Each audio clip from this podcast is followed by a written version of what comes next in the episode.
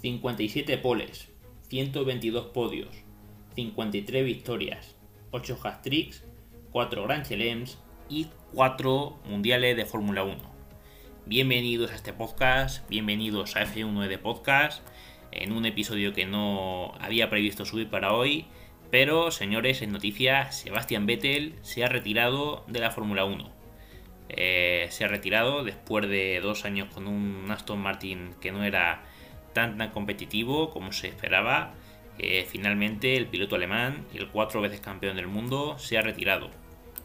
¿Qué decir de Vettel? Pues ha ganado cuatro títulos mundiales con el equipo Red Bull en 2010, 2011, 2012 y 2013. También los subcampeonatos de 2009, 2017 y 2018 con el equipo Ferrari. Tiene el tercer puesto, un tercer puesto en 2015. Debutó en el año 2007 en el equipo BMW Sauber y participó en 2008 con el equipo Toro Rosso ganando su primera victoria en el Gran Premio de Italia de eh, Fórmula 1. Gran Premio de Italia de Fórmula 1 2008, primera victoria y desde entonces conserva el puesto de piloto más joven de la historia. En, eh, bueno, no sé, no sé si lo quitó Verstappen, el más joven en ganar un Gran Premio, pero sigue siendo el más joven de la historia en ganar eh, un mundial, dos mundiales, tres mundiales, incluso cuatro mundiales. Eh, lleva todas las eh, estadísticas que he dicho hasta hace un momento. Es el tercer piloto con más grandes premios ganados en la historia, igual a Alain Prost en número de títulos mundiales, siendo superado solamente por Fangio, Hamilton y Michael Schumacher. Bueno, ¿qué decir de este hombre? Pues ya al grano, a la noticia de su retirada y es que pues ha emitido esta mañana un mensaje, leemos el artículo de Soy Motor de Ana Castro, que dice el alemán, ha emitido un mensaje en el que se desnuda para explicar que la Fórmula 1 ya no es compatible con su voluntad de ser padre y marido y que sus objetivos han cambiado, de luchar por victorias a ver crecer a sus hijos.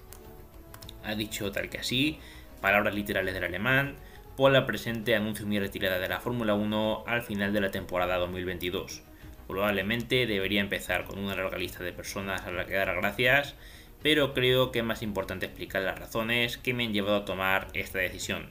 Amo este deporte, ha sido el centro de mi vida eh, desde que tengo recuerdos, pero igual que amo mi vida dentro de la pista eh, y hay una vida dentro de la pista, también está mi vida fuera de la pista.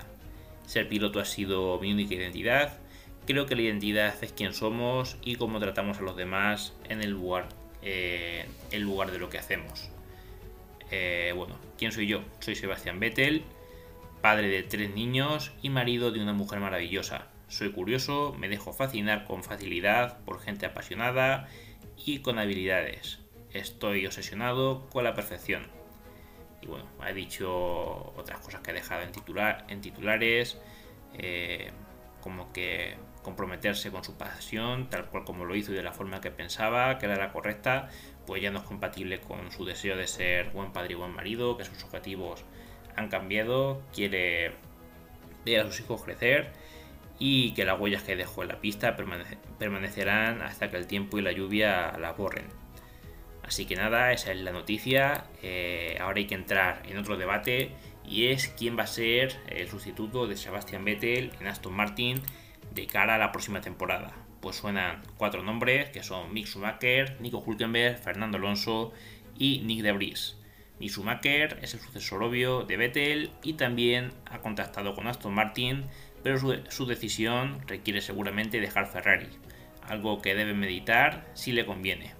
Debe tener en cuenta que perderá todos los lazos, pero eh, también que Ferrari con Carlos Sainz y Leclerc no tienen un asiento para él, por lo menos a corto plazo. Si pensamos en la gran relación que tienen Vettel y Mick, todas las piezas encajan. Luego tenemos a Nico Hulkenberg. Aston Martin le conoce mejor que a cualquiera de estos dos candidatos. Siempre ha estado disponible para ellos cuando le han necesitado y además trabaja bien con Lance, un aspecto puede tener cierto peso a la hora de tomar una decisión. Esa segunda opción que es Nico Hulkenberg. Tercero, el nano Fernando Alonso Fernando quiere renovar dos años, pero por parte del equipo solo le ofrecen un año. Así, Fernando debe decidir si se queda en Alpine o busca, o busca irse a otro equipo. En este sentido, ya hubo un contacto con Aston Martin antes del Gran Premio de Francia, según ha informado Roberto Chinchero en la edición italiana de su portal web estadounidense modosport.com. El reputado periodista Joe Sauer apunta que cualquier anuncio sobre Alonso será posterior al 1 de Alonso. de Alonso no, al 1 de agosto, o sea, ya en muy poquitos días. Y la última opción es Nite Breeze, candidatura apoyada por Mercedes. De Breeze tiene la opción de Williams, pero depende de lo que decidan con Oscar Piastri respecto a si va o no va al PIN. Si Alonso, y Ricciardo se quedan donde están, Piastri eh, fichará por Williams y De Breeze tendría la opción, en ese caso, de ir a Aston Martin, sustituyendo así al recientemente retirado Sebastian Vettel.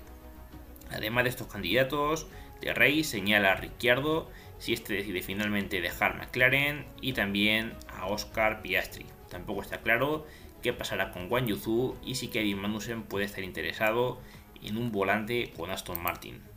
Así que nada, hasta aquí llega el episodio de hoy. Noticias Press, eh, ya habrá algún episodio más largo acerca de Vettel, ya no solo de su retirada, sino de su carrera en general, así como hicimos eh, con la carrera de Kimi Raikkonen hace justamente un año. Y bueno, Sebastián Vettel, eh, bien merecido se lo tiene, es un piloto estadísticamente que es de los mejores de la historia. Eh, sí que es verdad que aquí en España pues le tocó luchar contra Fernando Alonso y como siempre ganaba Vettel pues nos tenían los españoles un poco cabreados, pero hay que admitir que es un gran piloto y que si bien seguramente si no fuera por ese Red Bull no habría ganado cuatro mundiales, también es verdad que había que estar ahí, había que tomar las decisiones correctas y había que ser rápido y regular eh, durante cuatro años seguidos. Y Vettel pues tomó las decisiones correctas, fue rápido, fue regular y consiguió ganar eso, los cuatro mundiales y además siendo el campeón más joven, el bicampeón más joven, el tricampeón más joven y el tetracampeón más joven de la historia. Así que eso es muy muy difícil que alguien lo supere y como mucho si Verstappen gana mucho, pues será el pentacampeón más joven de la historia, pero es muy muy difícil que algo pase así y su récord de victorias consecutivas hecho en 2013 también está muy lejos del alcance de nadie. Si no lo ha logrado Hamilton ya con Mercedes, después de estos 8 años de, dominio absoluto de la judería alemana, es muy difícil que lo logre nadie. Así que nada, eh, desde aquí nos despedimos. Desearle a Vettel eh, mucha suerte por eh, bueno, lo que va a hacer de cara al futuro, por centrarse en su familia, en sus cosas gracias por todos estos años haciéndonos disfrutar de, este deporte que la Fórmula 1 ha dejado huella. Y nada, yo por mi parte me despido. Espero que hayan disfrutado del episodio, tanto al menos como yo al realizarlo. Tengan un muy buen día y pórtense bien.